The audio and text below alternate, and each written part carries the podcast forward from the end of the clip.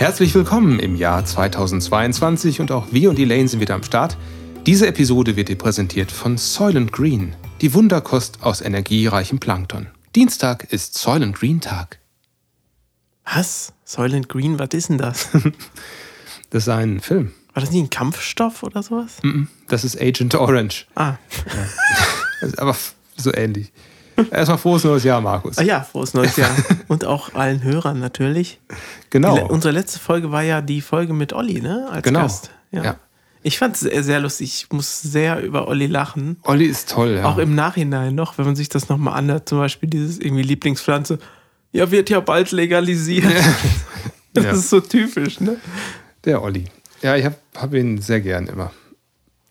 Ja, und das ist der einzige Grund, nochmal auftreten zu wollen, ne, weil der Olli dann dabei wäre. Aber Soylent Green ist ein Film. Ja, ja, genau. Also das ist ein, ein Science-Fiction-Film aus dem äh, Jahr 2022. Äh, nee, Quatsch, aus dem Jahr 1973 mit Charlton Heston. Der spielt im Jahr 2022. Ah, also kann man das überprüfen. Ja, genau. Man kann gucken, was aus dem Film ist jetzt tatsächlich Realität. Und ich sag dir mal so ein paar Eckpunkte. Also auf Deutsch trägt der Film schon mal den Titel Jahr 2022, die überleben wollen. Was ich keinen besonders tollen Titel finde. So marketingtechnisch ist es ein bisschen komisch. Die überleben wollen. Das habe ich nie verstanden, äh, warum man dann nicht sagt, die, die überleben wollen. Die, die überleben. Mhm. Ja, naja. Also der ist jetzt 50 Jahre alt, der Film. Charlton Heston spielt die Hauptrolle. Kennt man ja auch. Der hat irgendwie Ähnlichkeit mit dem jungen Arnold Schwarzenegger, finde ich. Hat der nicht bei Planet der Affen Ja. gespielt? Genau. Genau. Also er hat offenbar sehr viele dystopische Rollen gespielt und Soylent Green ist eben auch so eine Dystopie, spielt in einem New York im Jahr 2022, wo ich glaube 40 Millionen Einwohner in der Stadt sind, also massiv viele Einwohner. Und die Schere zwischen Arm und Reich ist total weit gespreizt. Die Ressourcen des Planeten sind erschöpft. Es gibt keine Artenvielfalt mehr. Ackerland wird bewacht, weil es so kostbar und selten ist. Wasser und Luft sind toxisch und Treibhauseffekt, der sorgt für eine durchgängige Hitze. Lebensmittel werden mit Polizeigewalt rationiert. Es gibt Ausgangssperren.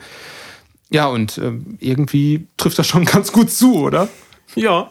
So Ausgangssperren hatten wir 2021 auch und äh, auch der Rest passt irgendwie ziemlich gut. Die Konzerne ähm, haben da halt eine sehr große Rolle und hier ist ein Konzern, der nennt sich die Soylent Corporation, glaube ich, und die sorgen dafür, dass die Hälfte der Bevölkerung äh, ernährt wird und die bringen jetzt eben ein neues Präparat auf den Markt, Soylent Green, also die grüne Variante und die soll angeblich aus Plankton entstehen und ich spoilere jetzt ein bisschen. Es gibt einen Mordfall und der Hauptdarsteller muss ihn aufklären. Das ist ein Vorstandsmitglied. Er nimmt an, dass der Mensch umgebracht wurde, weil er zu viel wusste. Und am Ende ist so diese, ja, der letzte Satz ist auch eines der bekanntesten Filmzitate. Soylent Green is people. Also die machen einfach ihre Leichen zu Soylent Green. Oh. Ja. Soylent Green ist Menschenfleisch, wird das auf Deutsch übersetzt. Also nicht ganz so appetitlich. Da sind wir hoffentlich noch nicht angelangt in 2022, wobei ich mir nicht so ganz sicher bin, hier und da, hm, Gott. was ist in so einer Milchschnitte drin? Man weiß es nicht. Guten Appetit jedenfalls. Im Soundtrack kommt an einer Stelle auch Per Günd Suite vor von, von Edward, Edward äh, Grieg. Edward Krieg, Morgenstimmung. Und das ist dann auch ganz schlimm, weil einer der Charaktere sich dazu entschließt, sich einschläfern zu lassen. Er möchte einfach nicht mehr leben, dann gehst du in so eine Einschläferungsanstalt und dann zeigen die dir da schöne Bilder, wie es früher aussah auf dem Planeten mit springenden Rehen. Da wird dann die Morgenstimmung zugespielt. Ich würde ganz gerne Edward Krieg mal auf die Playlist nehmen. Das passt gut zum Sehr Jahr gerne. 2022. Sehr gerne. Wusstest du, wie die Vorgängerband der Ärzte heißt? Nein, da gab es eine. Da gab es eine. Bela B. hat äh, die gegründet und später ist Hießen die nicht auch Soylent Green? Die hießen Soylent Grün. Soylent Grün, ja, ja, genau. Kommt daher. Ähm, Ah ja, doch, doch, 1980 doch, gegründet. das weiß ich noch. Ja, also hat ziemlich einen Einfluss auch auf die Popkultur gehabt. Ja. Gab es nicht auch mal so ein Spiel? Nein, Green Barrett war es. Oder Green Beret. da erinnere ich mich Ja, gerade auf dem C64. Ne? äh, ja, da, da greifst du mir sogar ein bisschen vor. C64, 40. Jubiläum. Ja, der Commodore 64 ist am 7. bis 10. Januar 1982 zum ersten Mal vorgestellt worden in Las Vegas auf der CES-Messe. Und er läuft immer noch. Er läuft wie eine Eins. Ja, ist eigentlich faszinierend, ne? Das Ich habe ist ein noch auch einen im Keller stehen Mhm. und konnte mich noch nicht von trennen. Wir haben noch einmal versucht, hatte ich den nicht mit bei dir? Und wir haben versucht, Zack McCracken Ja. darauf zu spielen. Genau. Am Floppy lag, dass, dass er das nicht immer so laden konnte und dann haben wir, ähm, haben wir dann doch am PC das emuliert Ja. gespielt.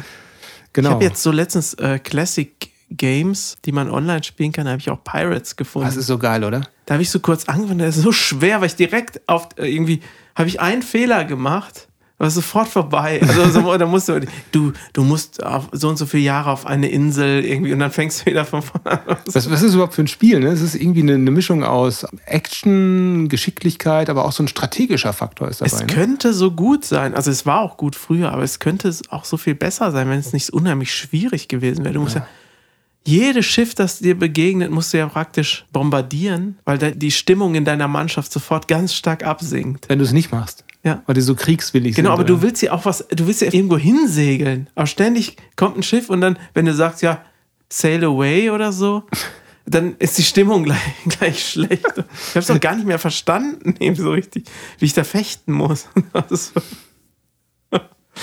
Ich habe es nie gespielt früher. Fechten habe ich dann nur mit Monkey Island gemacht. Und das gab es leider nicht für den Commodore 64, aber ich habe echt wahnsinnig viele Abende vor diesem Brotkasten, so nennt man den ja auch, äh, verbracht. So am Anfang noch mit der Datasette und nachher kam dann der, der Floppy Drive dazu. Ich hatte direkt Floppy. Naja, Wir sind wahrscheinlich zu spät eigentlich. glücklicher. Ja, ja.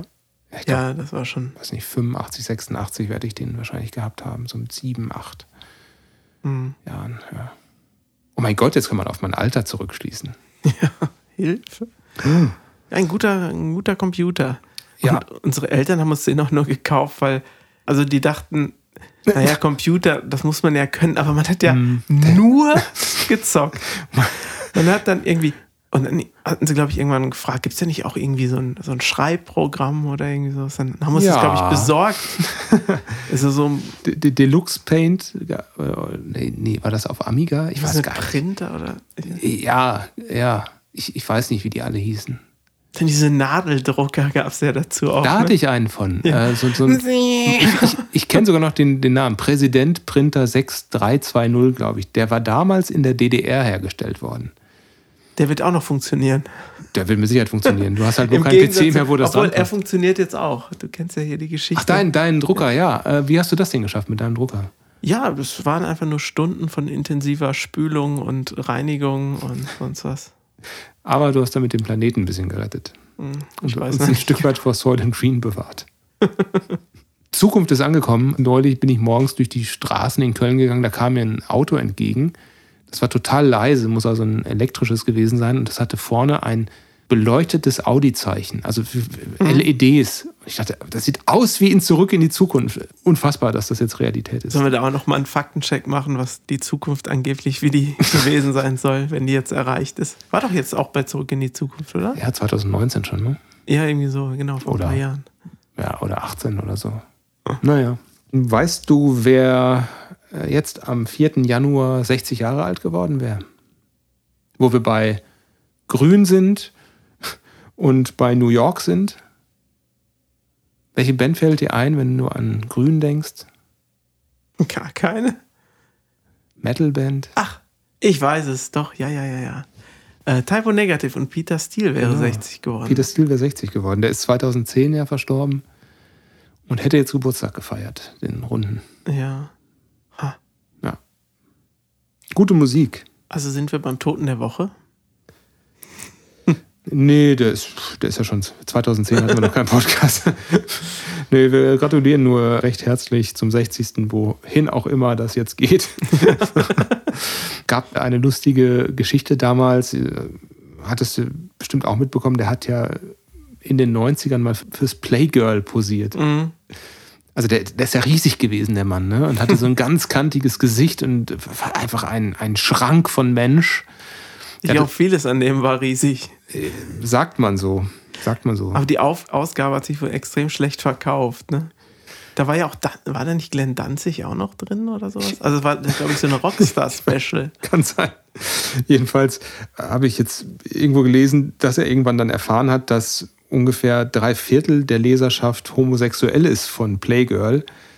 Fand er das irgendwann nicht mehr so toll, ähm, Ach, wirklich? weil er selbst halt sehr straight war und ähm, hat dann daraufhin das Lied I Like Goyles getextet, das dann auf Life is Killing Me draufgekommen ist, um klarzumachen, vergesst es. Nehmt gar keinen Kontakt erst auf, das ist der Liebe nicht wert. Ja, eine sehr extrem zynische Band. Ne? Ja, ja. Also ich fand das immer total witzig. Äh, auf den Alben gab es dann ja auch irgendwelche Sprüche Oh. oder sowas. Vor, allem auf dem, Beispiel- auf dem Live-Album. We're a Non-Profit-Band. Auf Also dem, nicht Profit, sondern Ja. Prophet. ja, ja. Das ist extrem lustig. Die haben ja das Live-Album gemacht, Not Live at Brighton Beach.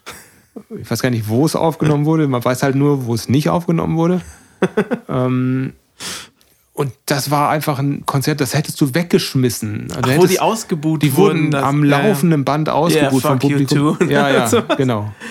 Passt zu denen, äh, Das passt total. Ja, ja. dass man das einfach. Es ist un, eigentlich unmöglich, sowas rauszubringen, aber sehr witzig auch. Auch die Lieder sind ja teilweise einfach mitten im Groove, wenn es so richtig läuft und du bist voll drin in dem Song, abgebrochen, nächstes Lied, das ist dann total punkig oder so. ähm, also, das, aber ich höre das unheimlich gern. Ähm, ist schon eine tolle Band gewesen. Ich finde dieses eine Album halt sehr gut. Bloody Kisses? Bloody Kisses, ja. Und die anderen allerdings nicht mehr so, muss ich sagen. auch wieder davor Das noch. da. danach, das Oktober Rust, das Mhm. war, glaube ich, der Durchbruch für die Band. Da waren viele Hits drauf. My Girlfriend's Girlfriend. Zum Beispiel I Don't Wanna Be Me war da, glaube ich, auch mit drauf. Wolf Moon, glaube ich, war auch mit da drauf. Also schon, schon sehr zugängliche Sachen, während die, die Tracks davor und die Alben davor sehr sperrig waren. Zum Teil. Und auch teilweise sehr langsam mit Doom Metal, äh, was jetzt nicht wirklich für die breite Masse so kompatibel war. Aber ganz toll war immer so der Gesang und er war sehr konfrontativ in dem, was er gesagt hat, wie er es gesagt hat, wie er es getextet hat. Ich fand es sehr erstaunlich an der Band, dass sie ihren eigenen Sound über alle Alben mitgenommen haben. Ja. Also sie hatten ja einmal dieses Grün-Schwarz-Thema, äh, was sich äh, im Grafischen praktisch überall durchgezogen hat. Ja. Und in den Bühnenklamotten und Instrumente, die waren dann ja auch mit so grünen äh, Sachen noch verziert. Und im Sound, sie hatten immer denselben Bassdrum, Snare und Tom Sound von so einem Drum-Modul gehabt und immer diesen verzerrten Bass und so. Also, und den haben sie wirklich über die Alben die ganze Zeit mitgenommen auch. Also fand ich echt erstaunlich, dass man schon am Anfang weiß, praktisch, okay, wir ziehen das jetzt durch. Irgendwie, wir haben wirklich unseren eigenen Sound. Also Ja. den, Ja. und nicht jedes Album anders so ungefähr, sondern immer ziemlich. Du weißt, was du kaufst. Ja. Wollen wir was von denen auf die Liste nehmen? Ja, also ich finde ja Summer Breeze ganz Ah, toll. das ist gut. Ja, ja. Ich hätte jetzt Black Number One gesagt, aber Summer Breeze ist auch richtig, richtig groß. Nehmen wir Summer Breeze mit auf die Playlist. Also Playlist, wenn wir das sagen, für die Hörerinnen und Hörer, die jetzt neu dabei sind. Wir haben eine Playlist, die heißt auch Wir und Elaine und jeder Song, über den wir hier sprechen, wir sind ja ein musikalischer Zeitreise-Podcast, packen wir auf diese Playlist. Googelt danach, die findet ihr auch in den Show Notes. Die gibt es auf Spotify und auf dieser. Irgendwo werdet ihr wohl sein. yes. Yes. Elaine aufnehmen, Videodreh, Design und Label, Copy, Quadcopter fliegen, Binge-Watching, das ist mein liebstes Hobby. Weißt du, was diese Woche mein liebstes Hobby war? Früchtetee. Nein. Ist das nicht sogar in unserem ähm, Text drin vom Kategorie Song? Design war mein liebstes Hobby. Aha. Deshalb, du hast es ja schon gesehen. Äh, was? Was? Diese CDs, die diese CDs, die hier liegen, beziehungsweise sind da gar keine drin und auch keine Booklets, das sind nur die Hüllen. Ach so, okay. Ich habe äh, bei einem Presswerk angefragt und äh, um, um die Prints zu sehen und wie das Papier ist, habe Ah, ich ja. einfach mal solche Exemplare angefordert. Und da sieht man dann, was jetzt zum Beispiel Dispersionslack matt ist oder so. Mhm. Und dann habe ich jetzt noch eine, eine Weltpremiere hier heute. Nein. Warum mache ich das? Warum muss ich mir solche Muster bestellen? Mein Ash of Ashes Album ist bald fertig und ich werde dir jetzt das Cover zeigen. Das ist Ah. nämlich seit heute, seit heute fertig. Das ist ja geil. Äh, Was darf ich davon verraten? Muss ich es einfach nur aufnehmen und dann platzen? Oder? Sag einfach, wie du es findest. Du musst ja noch nicht beschreiben, was du darauf siehst. Okay. Also es hat gemacht ähm, Christopher Rackestad. Klingt Der- einem Schweden. Das ist ein Norweger, ein, Ah. ein Sänger von der Band Elverhöy. Und für die habe ich mal gemischt und den hatte ich als Gastsänger, habe ich den auf dem kommenden Album Ich habe mit ihm über das Cover geredet und er meinte, ob er das vielleicht machen könnte, weil er mehr in, in die Richtung demnächst machen will. Und dann wollte ich erst aber wen anders fragen. Und der hat dann aber auch irgendwie nicht so richtig reagiert. Und dann bin ich nochmal auf ihn zurückgekommen und es war, glaube ich, die goldrichtige Entscheidung. Denn Okay. schauen Sie hier. Boah. Also hier rechts ist das Das Cover und ist ja krass. Das ist dann der Rest. ähm. Wie hat er das denn gemacht? Ist das ein Ölgemälde oder was ist das? Er malt digital. Wow. Also ja, auf so einem, auf so einem Tablet praktisch. Ähm, es hat ihn ein bisschen länger gebraucht, als er dachte. Das, äh, weil die Details, äh, er wollte dann doch mehr Details haben. Ja, als das- am Anfang war das sehr sketchy und jetzt ist es doch schon sehr detailliert. Was auch immer ich jetzt sage, würde zu viel verraten. Es, es ist toll. Also holt mich sofort ab. Da kann man sich wirklich drin verlieren. Und das, was ich jetzt sehe, oh, ich will nicht spoilern, ist hier eher auf einem Querformat gemacht. Also fast so 16 zu 9. Genau. Und für ein Cover müsste man es ja beschneiden. Ja. Tut das nicht wahnsinnig weh? ja, tut's. Ich habe schon überlegt, und das ist ja praktisch dann das Rückteil der, der CD, aber Ach man so, muss das also Bild man, auch. du klappst es dann um entsprechend. Genau. Aber dann würdest du unten ja was abschneiden, ne? Oder hinten halt einen Teil schwarz lassen. Hm. Oder weiß. Oder? Nicht wirklich. Naja, Naja, wurscht. wir werden sehen. Aber ich äh, habe heute auch nach ähm, so Poster-Flags und so geguckt. Ich glaube, das sollte man dann vielleicht auch ein paar Prints von machen, Das auf jeden Fall. weil es echt sehr schön geworden ist. Richtig, richtig gut. Ja, das hast du jetzt als einer der ersten hier gesehen. Kannst du dir den mal warm halten, so auch für Elaine oder so? Ja, klar. Ja, total. Ähm, ich hatte ein bisschen Befürchtung, weil bei diesen Beispiel-CDs, die du mir hier gezeigt hast, ist auch Was ist was? Junior, Pferde und Ponys. und ich hatte ein bisschen, bisschen Furcht. Aber ja, ja, das ist Glanzlack. Ne? Ja, genau. Ich würde eher nach so matt. matt ist, glaube ich, sehr viel schöner. Ne? Ja. Und was war dein liebstes Hobby? zwischen den Jahren äh, habe ich echt mal runtergefahren und habe ganz viel auf der Couch gelegen und Dinge angeschaut. Unter anderem ähm, eine neue Amazon Prime-Serie, Die Discounter. Ist ein bisschen wie Stromberg, nur in einem äh, Supermarkt. Ist Sehr, sehr lustig. Produziert von Christian Ulm. Sehr junges Dreier-Regie-Team und Autorenteam. Die spielen auch alle mit. Und wahnsinnig gut. Also total im Impro-Schauspiel. Guck mal rein. Die Folge geht irgendwie Viertelstunde, 20 Minuten. Also kann man schnell wegbingen. Um auf die letzte Folge nochmal Bezug zu nehmen. Ich habe dann das Rad der Zeit geguckt Oh. und, und ich fand das sehr, sehr gut. Fandst du und gut, ja? Ich konnte auch nicht so richtig nachvollziehen, dass da der Dreck fehlt oder dies und das. Also Das, was Olli meinte, ich ne? fand das schon ganz schön gut gemacht. Große, aufwendige Produktion. Die Story hat mir auch gefallen. Basiert ja auf, auf irgendeinem Buch. Ne? Gibt es auch noch mehrere Teile von. Also wird es dann hoffentlich auch noch eine zweite Staffel geben. Also mir hat es gefallen. Was hast du noch so geschaut? Du hast mir auch irgendeinen Film vorgeschlagen, den ich sehen soll, ne? Ja, genau. Ich habe äh, angefangen mit einem Blade Runner Podcast. Shoulder of Orion ist ein amerikanischer Podcast. Die haben 2017 schon angefangen zu senden und das war ein paar Tage bevor der neue Blade Runner Film rauskam, Blade Runner 2049. Und die sind da halt ein bisschen stärker noch in den ursprünglichen Film eingetaucht, der mit Harrison Ford ja ist, der neue ja auch. ähm, damals ein Ridley Scott-Film und spielte im Jahr 2019 und 2049 ist ja dann 30 Jahre später. Und die arbeiten so storytechnisch, aber auch vom Filmschnitt, von der musikalischen Seite, vom Kostüm über Ausstattung der Szenenbilder und so weiter alles auf. Ist total interessant. Und das hat mich irgendwie so gefangen genommen, dass ich dann erstmal alles durchgeschaut habe. Wie war das? So vom Volumen zu hören? Zu hören, ach, ich bin gar nicht durch. Also die haben über 100 Folgen inzwischen. Die laufen immer noch und ich habe die ersten sieben oder acht gehört. Das, und jede Folge um die Stunde, manchmal anderthalb. Extrem detailliert muss das ja Ja, sein. ja, sehr detailliert. Ja. Die haben auch schon einen Alien-Podcast, der läuft auch schon über 200 Folgen, glaube ich.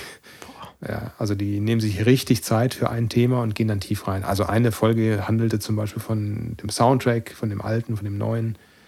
Ich fand es ganz cool, das habe ich gar nicht gewusst vorher. Es gibt so einen Blade Runner Kurzfilm, also es gibt drei Kurzfilme, die vor dem aktuellen Film, also Blade Runner 2049, ähm, gedreht wurden von unterschiedlichen Regisseuren auf unterschiedliche Arten. Und einer davon ist ein, ist ein Anime und der spielt tatsächlich 2022 auch.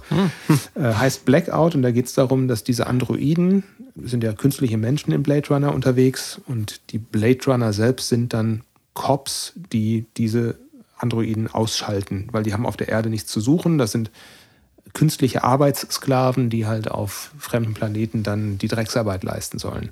Manche von denen entwickeln aber ein Bewusstsein und auch Gefühle und wollen dann nicht sterben und Mhm. äh, finden dann den Weg auf die Erde und die werden dann von den Blade Runnern ausgeschaltet. Also eigentlich sind die Blade Runner moralisch gesehen nicht gerade auf der richtigen Seite.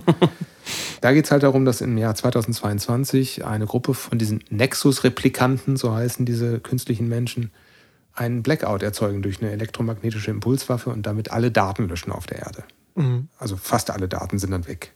Und äh, dann muss sich die Menschheit halt quasi neu formieren. Und das führt dann in die Welt von 2049, die auch wieder hochtechnisi äh, hochtechni techni te äh, verdammt technisch ist. Wie sagt man denn da? Technologisiert? Tech- Techn- hochtechnologisiert, so, ja. Genau. Naja, und ich weiß nicht, ob du den Film schon geschaut hast. ja, Ähm, wie findest du den? ich fand ihn gut. Ich fand es sehr interessant, äh, vor allem diese Lichtstimmung zu sehen, weil das so sehr unwirklich erschien, ne? wo sie Ja. da so alleine waren und äh, in dieser roten Wüste oder wie, wie, man das Ja. immer nennen, nennen Ja, kann. also d- so viele verschiedene äh, Stimmungen einfach durch Licht erzeugt. Ne? Mhm. Also jedes Bild, finde ich, ist da echt ein Kunstwerk. Du kannst jede Szene irgendwie screenshotten. Mhm, ja, ja. Das ist einfach geil. ja, ja kannst daraus ein. Poster machen oder so. Mhm. Ich gucke gerade mal wieder. Genau, Kamera ist Roger Deakins. Der ist dafür bekannt, dass er solche Bilder halt macht. Und ähm, der Regisseur ist halt Denis Villeneuve, ist ein kanadischer Regisseur. Und der hat so wahnsinnig viel Talent. Der wird eine riesige Karriere hinlegen. Und hat er jetzt eigentlich auch schon. Also durch den Blade Runner-Film und er hat danach den neuen Dune-Film auch gemacht. Mhm. Und der ist auch unheimlich bildgewaltig geworden. Also den guckst du dir an und bist dann, wenn er, wenn er zu Ende ist, bist du einfach rausgerissen aus dieser Welt. Das ist bei Blade Runner auch. Es hört auf und du bist irgendwie komplett raus und du willst eigentlich wieder zurück dahin und diese Atmosphäre weiter erleben. Und ich habe dann von Denis Villeneuve so ähm, die Filmografie mir mal angeschaut und bin dann bei Prisoners noch hängen geblieben. Ich kannte Genau. Sicario vorher schon und Prisoners hat mich auch total fertig gemacht irgendwie. Hast du den gesehen? Schon? Nee, habe ich noch nicht. Okay, dann verrate ich auch nicht zu viel. Du weißt ja, ich will meine, ich will meine Partnerin nicht betrügen und was alleine gucken. das ja Das moderne Fremdgehen. Deshalb muss man immer sich das einrichten können, dass beide da gerade Bock drauf haben Ja, oder ja. das und das. Ne?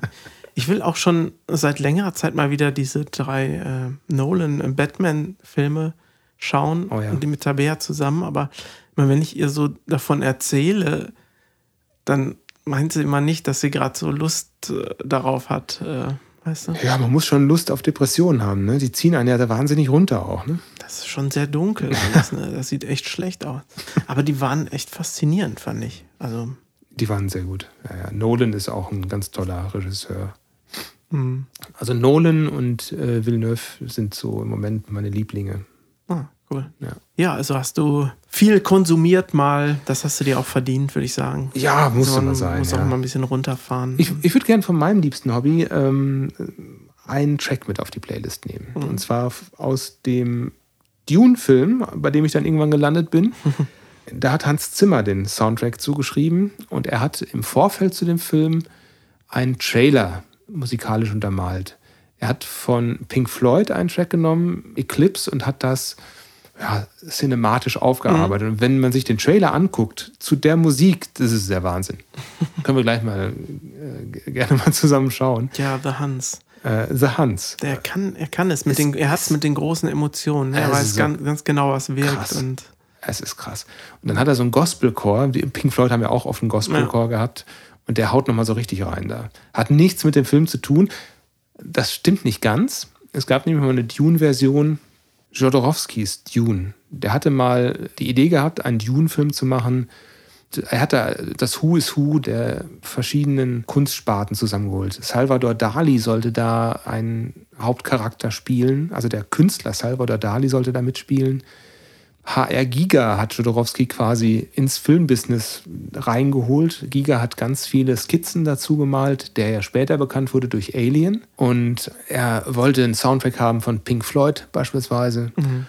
Und dadurch ist diese Verbindung da. Das weiß natürlich auch ein Hans Zimmer, weil dieser nicht entstandene Dune-Film popkulturell total beliebt und bekannt ist, obwohl es den nicht gibt. Deswegen hat Zimmer dann da diese Referenz gezogen und das, ist, das passt ganz toll. Und wenn du das weißt und von diesem nicht gedrehten Film weißt und dann plötzlich den neuen Film siehst mit der Musik, dann ist das schon ein ganz toller popkultureller Seitenhieb. Irgendwie ganz toll. Und ich würde trotzdem auch noch aus der David Lynch-Verfilmung von Dune, die nicht ganz so glücklich war, den Titeltrack Dune, das Desert Theme von Toto mit draufnehmen. Ich weiß nicht, ob du wusstest, dass Toto da auch. Nein. Ja, Aber bin interessiert dran. ist ein instrumentales Stück, ist nicht so klassisch Toto. Weiß nicht, ob es wirklich auch zum Wüstenplaneten passt, aber ich finde das Lied. Toto geht immer. Toto hier immer. Toto und Harry. E-Mail aufnehmen, Videodreh, Design und Label, Copy, Quadcopter fliegen, Binge-Watching, das ist mein liebstes Hobby.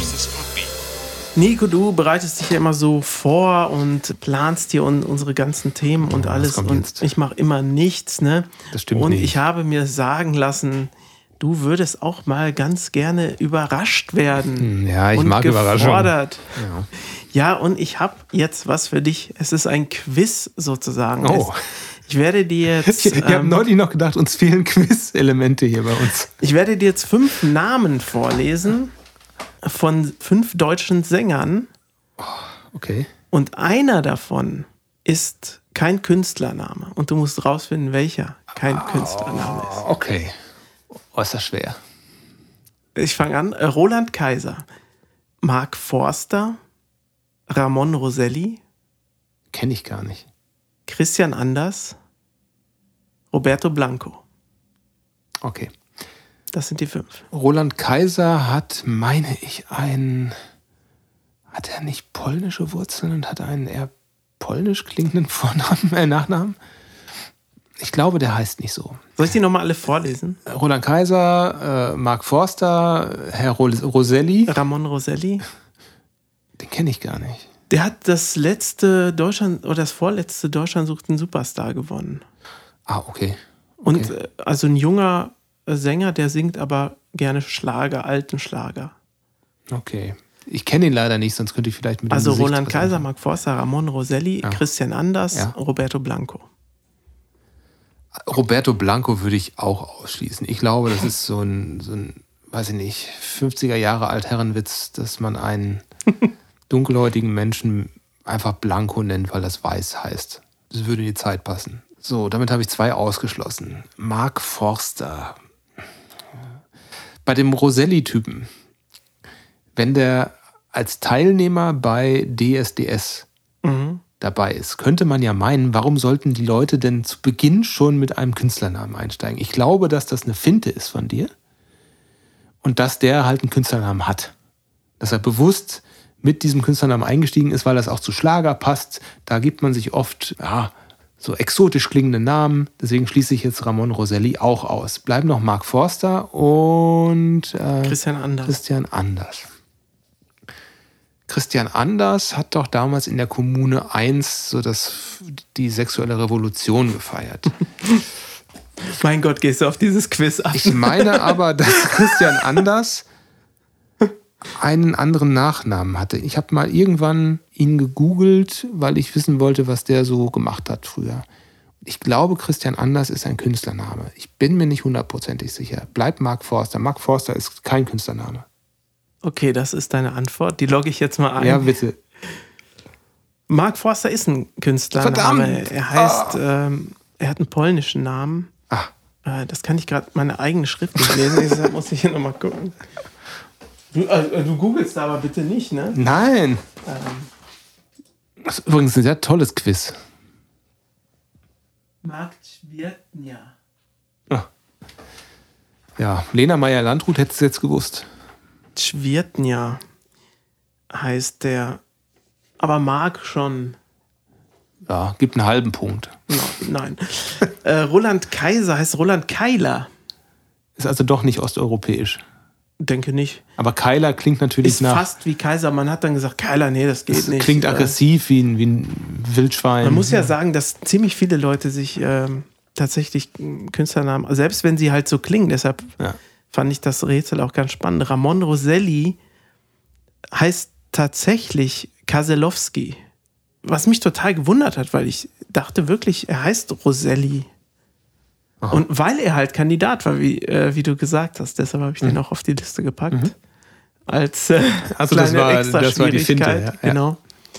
Aber er hat auch seinen Namen geändert. Christian Anders. Antonio Augusto Schinzel Tenicolo. Jetzt sag mir nicht, dass Roberto Blanco Roberto Blanco heißt. Ja. Ernsthaft? Da bin ich dir voll auf den Leim Er hat, gegangen. zwar noch, er hat noch einen Mittelnamen. Warte, schauen wir eben. Nee, ich, ich bin mir selbst auf den Leim gegangen, als ich da, äh, das hier zusammengesucht habe. Roberto Cerquera Blanco. In Tunesien geboren, in Tunis. Aber guck mal, da oben sind zwei Fußnoten an dem Blanco. Guck mal, hier steht doch, wurde als Sohn der, des kubanischen Folklore-Varier-Künstlers Alfonso Cerquera und dessen Ehefrau, der kubanischen Tänzerin, Sängerin Mercedes Blanco in Das Tunis heißt, er hat geboren. kubanische Wurzeln und da ist natürlich Blanco ein ganz normaler Familienname auf Kuba. Ja, guck mal an. Da denkst du in eine, weiß ich nicht, zentralafrikanische Richtung oder nordafrikanische Richtung und denkst überhaupt nicht daran, dass die vielleicht ja aus Kuba kommen könnten. So ein Mist. Ja, Ja, aber an. gut, das ist auch wirklich schwer, ne? Also, ich hätte es auch nicht, ich hätte es auch nicht erraten. Ich hätte dann eher gedacht, Irgendwie Christian Anders ist ein ganz normaler Name. ich, ich glaube, heute würde er sich wahrscheinlich einen anderen Namen geben, um, um nicht den, ja, irgendwie den, oder? Ich weiß, was du meinst. Das kannst du heute eigentlich nicht mehr, deinen eigenen Namen behalten kannst du heute eigentlich nicht mehr bringen. Nee, aber Hat dir das Quiz äh, gefallen? das war super. Ich hab möchte nämlich noch gerne mehr davon. Ehrlich? Oh. Und zwar Oh Gott, kriegst du direkt jetzt mehr davon. Und wir haben jetzt noch mehr Sänger, und zwar aber Ich, englischsprachige, ich will, dass das eine Rubrik ist. englischsprachige Sänger. Okay. Du musst jetzt aber dein Laptop da nicht, dass du googelst. Nee, ich habe ja meine Hände hier. Okay, das erste ist einfach. Also ich, ich lese wieder fünf Namen vor und einer davon ist nur der richtige Name. Freddie Mercury, John Miles, Neil Diamond, John Denver, Tom Jones.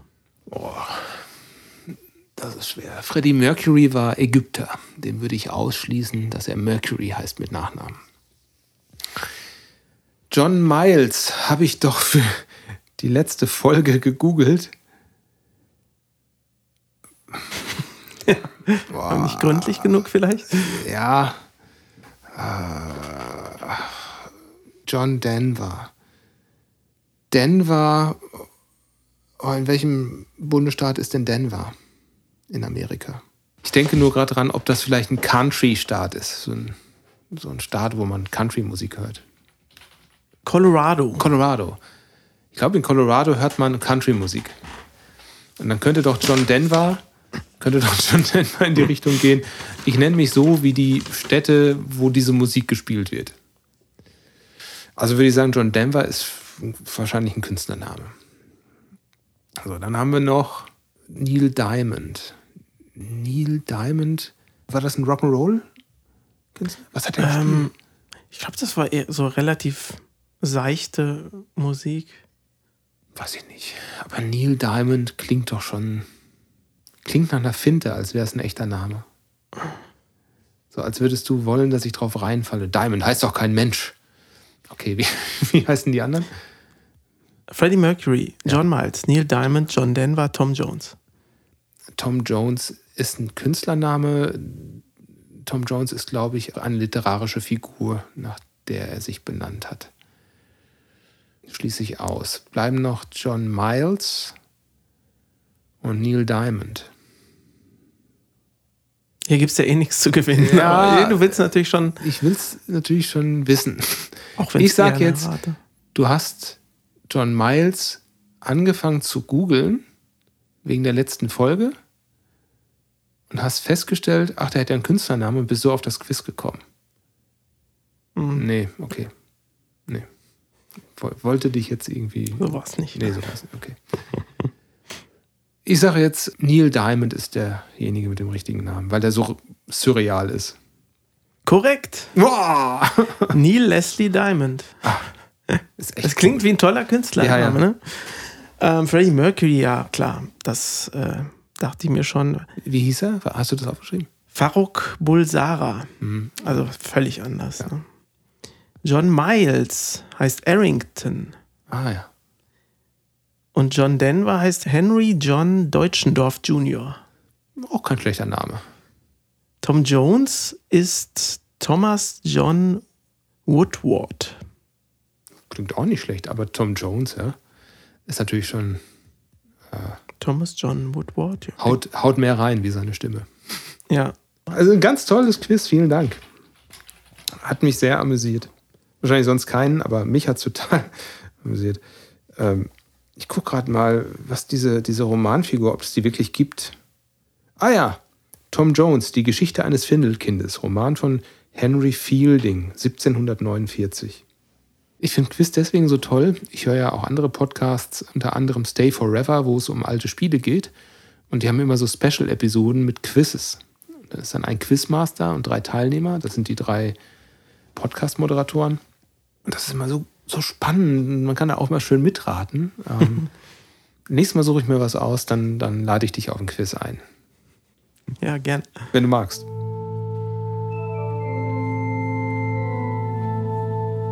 In nomine Patris der Abgesang der Woche.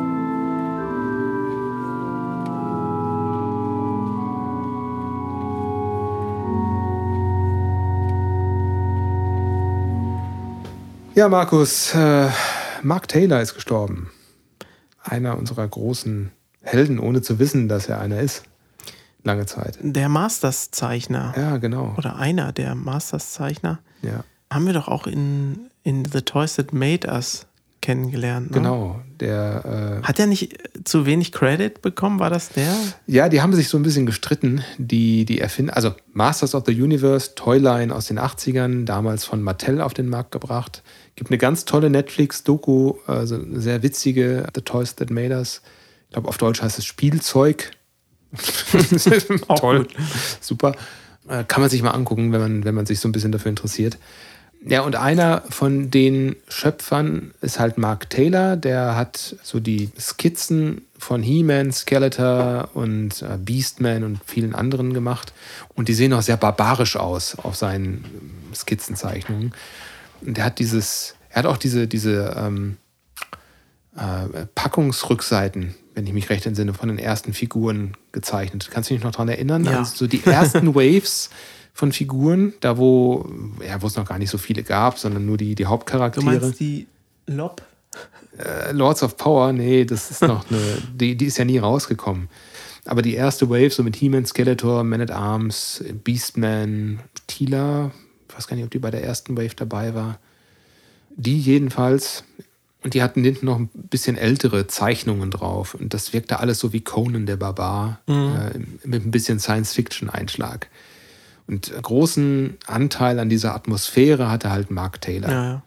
Ja, und der ist jetzt mit 80 Jahren gestorben in Kalifornien, schon im letzten Jahr, also kurz vor Weihnachten. Und ja, der hat echt viel bewegt bei uns, oder? Also, ja. Hat er denn sein ganzes Leben gezeichnet? Oder hat er dann noch einfach was anderes gemacht? der hat danach auch an den Entwürfen von den Teenage Mutant Ninja Turtles mitgearbeitet. Also der hat das dann noch weitergemacht. Zwar ein bisschen anders, aber hat dann auch noch weitergemacht. Der hat aber angefangen in einem ganz anderen Umfeld, nämlich beim Militär. Ähm, der hat beim Verteidigungsministerium gearbeitet und war da in Projekten so rund um U-Boote, Sonartechnologie, Kartierung des Meeresgrunds beteiligt. Das schreibt der Spiegel, habe ich mal recherchiert. Und der hatte erst 76 angefangen für Mattel zu arbeiten, so als Designer für Verpackungen am Anfang und dann kamen eben Spielzeugentwürfe dazu. Ja, Masters sind ja jetzt wieder in aller Munde, Ja, wo Netflix das Thema aufgegriffen hat. Ne? und, und wir kommen auch nicht dran vorbei, als erwachsene Menschen uns irgendwelche Figuren zu kaufen. Ja. Ja, ich habe hier auch schon die halbe Vitrine äh, voll stehen. Eieieiei. Das muss man Stinker. erstmal, das muss man erstmal so einem Menschen in der engeren Umgebung erklären, dass man gerne jetzt eine neue Figur haben möchte, obwohl man schon so viele andere hat. Ich habe Stinkor gekauft, obwohl ich gehört habe, dass er nicht mehr richtig stinkt, wenn man ihn auspackt. Das ist aber wie Schrödingers Katze. Solange du ihn nicht auspackst, weißt du nicht, ob er nicht wirklich stinkt. Es könnte sein, dass er stinkt. Und das ist es doch. Ich Hast du das auch, Bild hinten auf der Verpackung gesehen, wo steht, welche Eigenschaften er hat? Und da siehst du so ein Kind, so, so, so, Ja. eine, so eine Geruchswolken, das Kind wieder so in den Mund, die, die Nase, was sie- rümpft. Ja, genau. Also, Ja. das ist ja seine Spezialfähigkeit, so Ja, abartig zu stinken, dass andere in Ohnmacht fallen. Oder ähm, Stinker und Mossman. Ich habe es jetzt noch in der Nase, wie das vor 40 Jahren roch oder vor, vor 35 Jahren. Mossman kann man sich wahrscheinlich den Geruch einfach zurückkommen, wenn man sich so einen Kunstrasen irgendwie kauft oder so. Kunstrasen und den irgendwie besprühen mit Fichtennadelluft oder so. Das müsste es dann eigentlich schon sein. Aber ich kann es auch noch riechen. Stinkor war Patchouli. Hm? War einfach nur Patchouli. Einfach Patchouli. Nicht. Ja, ja. Hat einen dann nachher noch weiter begleitet, ne? So in der musikalischen Subkultur als Ja. Jugendlicher. Ja, am Vielleicht Ende. ist ähm, man wegen Stinkor Gothic geworden. Er ist ja auch schwarz-weiß, Stinkor, ne? Also kann sein, das ist, das ist was mit. Wie ein Stinktier halt. Ja. naja, also ich finde Patchouli ganz angenehm, wenn es nicht zu stark ist. ja, ich auch. Ja, ist ganz nett, ne? Ich habe hier noch ein Zitat aus dem Spiegelbericht von Mark Taylor. Auf die Frage, wie er heute einen Helden erschaffen würde, sagte Taylor bei einem He-Man-Festival 2015, wenn er es heute tun müsste, wäre es eine weibliche Heldin, weil es in der Zeit ist, weil die Heldinnen unserer Zeit Frauen sind. Ja, hat er recht. Ja, finde ich ein gutes Zitat. Finde ich schön. Mark Taylor. In nomine Patris, der Abgesang der Woche.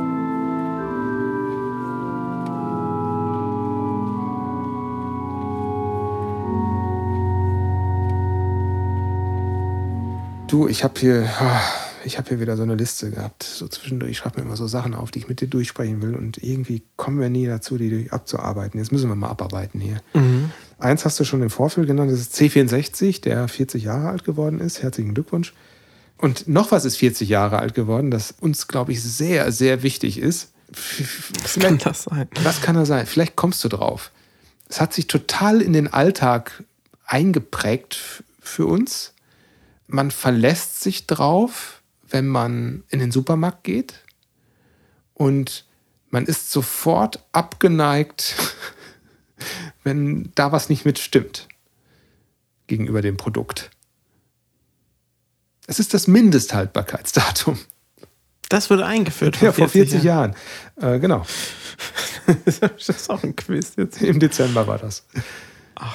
Kannst du dir eine Welt ohne Mindesthaltbarkeitsdatum vorstellen? Ja, besonders toll finde ich ja, wenn Salz, das Ja. Millionen von Jahren in der Erde steckte, ausgegraben wird und dann in einem Jahr abläuft.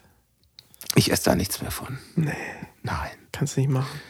Gehörst du zu der Fraktion, die Joghurt auch isst nach dem MHD oder schmeißt du den Natürlich. Ja, ne? Ich esse fast alles nach dem Mindesthaltbarkeitsdatum. Ich, Also, weil ich habe voll den Ekel ja nur, davor. Dann. wirklich nur das wenigste, was wirklich. Also, es gibt Sachen, die Das wirklich stimmt. kurz danach äh, Fleisch vor allem sollte Ja. man halt nicht mehr nach dem Datum verzehren. Da steht aber auch extra drauf, nicht mehr verzehren nach dem Mhm. so und so vielten. Aber Mindesthaltbarkeit, wie El Bandi sagte, äh, mindestens haltbar. Also auf Englisch best before. Und dann holt er, bringt er so ganz alte Sachen da. Ja, oft wird halt nur geguckt, ab wann verändern sich die Sachen vom Aussehen. Und Ach so, da, ja, dann okay. wird gesagt, okay, bis dahin ist es praktisch einwandfrei, das Produkt. Und dann Ja, ja. sieht es vielleicht ein bisschen anders aus, aber das macht ja nichts. Ne? Ja, das auch. Vor allem gerade Sachen, wenn Sachen vakuumisiert oder in Dosen oder, ja, sonst in Dosen was. besonders, die halten ja ewig. Die zwei Jahre, die die denen da geben, den Konserven, also da kannst du, glaube ich, nochmal 20 drau draufpacken. So ungefähr, Wobei es ne? gibt Dosen, wenn die, wenn du siehst, dass Konservendosen von innen gebläht sind, die würde ich nicht mehr aufmachen. Ja. Das ist nicht mehr so gut, aber ansonsten halten die Ewigkeiten. Das hat man ja auch irgendwie in, in, in Dokumentationen mal getestet. So 40 Jahre alte Bohnen oder eingelegte Früchte, ja, die gehen immer noch. Warum denn auch nicht? Ja. Es, es gibt ja keine Bakterien darin. Ja, es gibt keine Reaktion, ne? Weil, Ja, weil ja, ja. Aber trotzdem empfinde ich einen Ekel. Und das hat das Mindesthaltbarkeitsdatum mit mir angestellt. Sobald irgendwo Ja. ein Datum überschritten ist, habe ich immer eine Hemmschwelle, das zu kosten. Äh, Ich könnte natürlich auch riechen und probieren, aber da ist dann schon der Ekel dann da. Ähm, Ich habe dann aber irgendwann mal gesehen, wie Leute irgendwie fünf Monate alten Joghurt aufgemacht haben, gegessen haben, in Verbindung mit dem Wissen, dass manche Leute Joghurt auch einfach aufmachen und hinstellen, damit er ein bisschen reift und äh, einen etwas kräftigeren Geschmack annimmt, das aber gar nicht schlimm ist. Solange da kein Schimmel drauf Käse, ist. ne? Oh Gott. naja, ähm, also Joghurt esse ich inzwischen auch, wenn er überfällig ist, wenn er noch gut Ach, echt, riecht. hast du solche Probleme damit?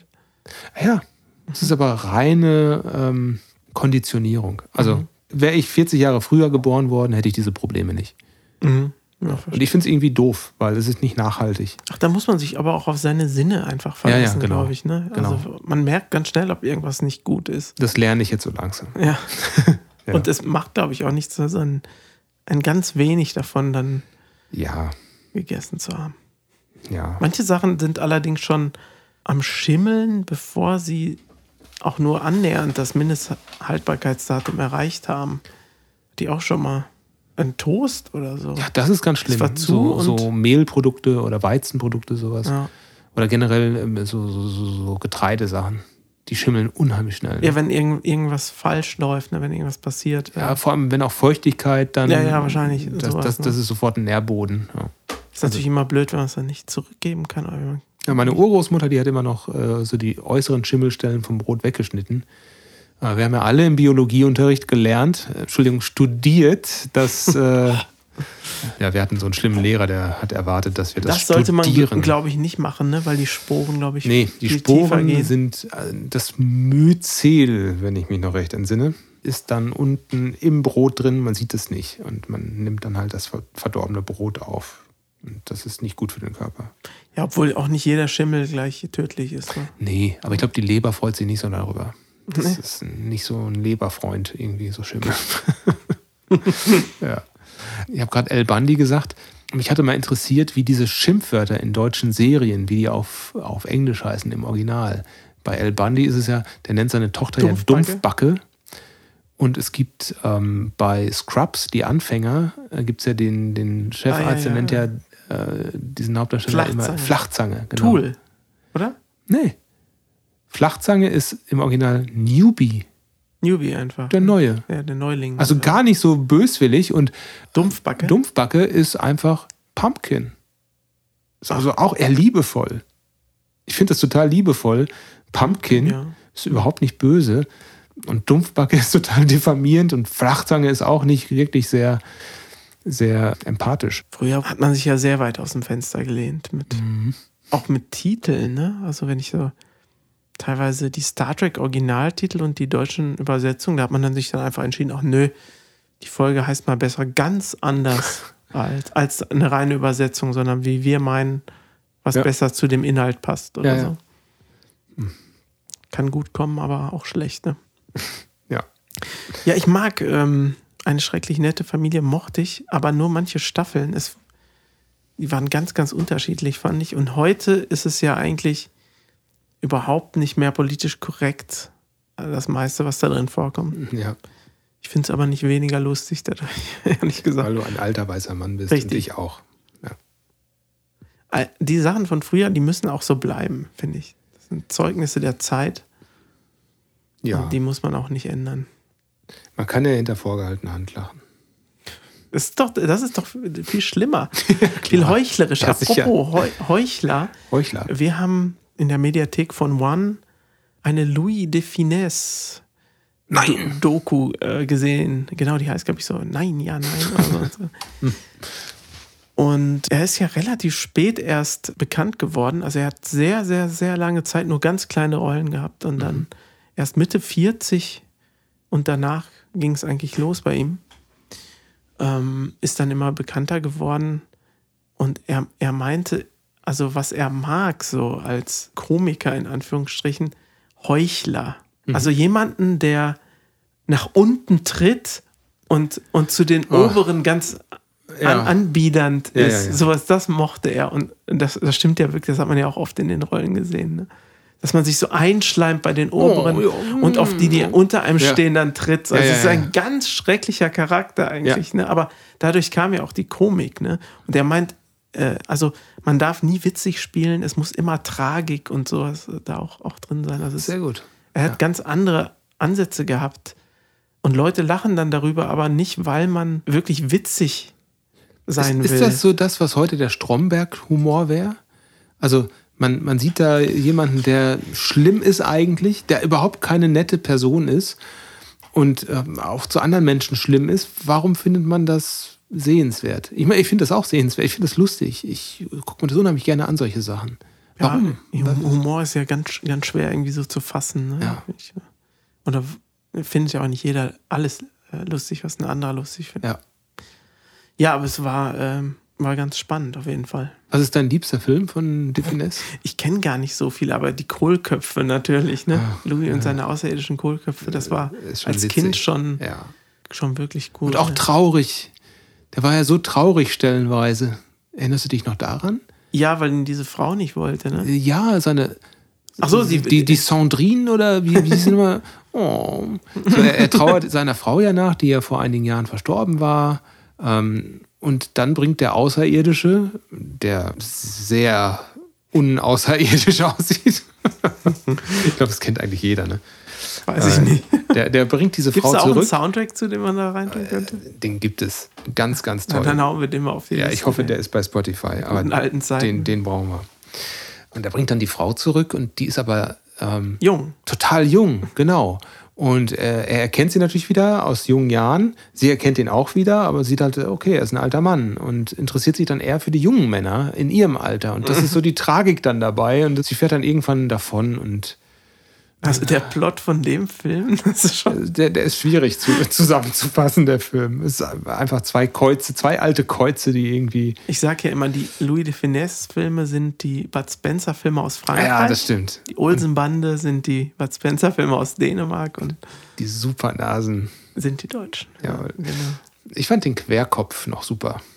Da ist er ein Industrieller und seine Frau möchte eigentlich nur sich irgendwie im Privaten und in der Beziehung so ein bisschen zurückziehen und äh, es sich gut gehen lassen, hat so einen kleinen Wintergarten und er baut dann eine riesige Fabrik in einem privaten Zuhause auf, wo auch so Abgase und Abwasser dann in ihren Wintergarten reinlaufen und alles ist dann eine riesige Maschinerie und sie muss sich Oropax nachts reintun, weil die äh, ganzen Arbeiter durch ihr Schlafzimmer laufen. Und er versucht sie dann am Ende irgendwie zu retten, auch wieder als Frau. Das ist ein wirklich schöner Film und auch sehr abstrus. Wir haben erstmal nur den ersten Teil gesehen äh, von dieser Doku. Aber am Ende wurde schon ziemlich klar, also als der Erfolg da war, wurde er auch ziemlich tyrannisch so am Set. Ah, okay. Man musste immer seine blauen Augen hervorheben. Deshalb gab es einen extra Beleuchter, der auf ihn nochmal draußen auch und überall leuchten musste mit einem farbigen Licht, damit die Augen blau erscheinen. Und sein Kollege sah dann aber immer rot aus im Gesicht. Es war ihm aber dann egal, ja. Äh, scheinbar. Und dann meinte der, äh, der andere Schauspieler dann irgendwie so, äh, wenn man im Film blaue Augen haben möchte, dann sollte es damit anfangen, dass man blaue Augen hat. Und keine grünen oder irgendwas. Da wurde du? der Kollege ausgetauscht. Nee, also keine Ahnung, das, ich weiß gar nicht, welcher Film das war, weiß ich gar nicht mehr. Ich, kan, ich kannte den auch nicht. Also etwas tyrannisch ist er dann äh, doch wohl geworden. Aber ich habe jetzt noch nicht so weit geguckt, dass auch noch die außerirdischen Kohlköpfe und so kamen. diese Schick mir, schick mir gerne mal den Link. Ähm, in der ARD-Mediathek, da findet man ja nichts. Wenn du mal einen Link hast, gerne. Würde ich mir gerne mal angucken.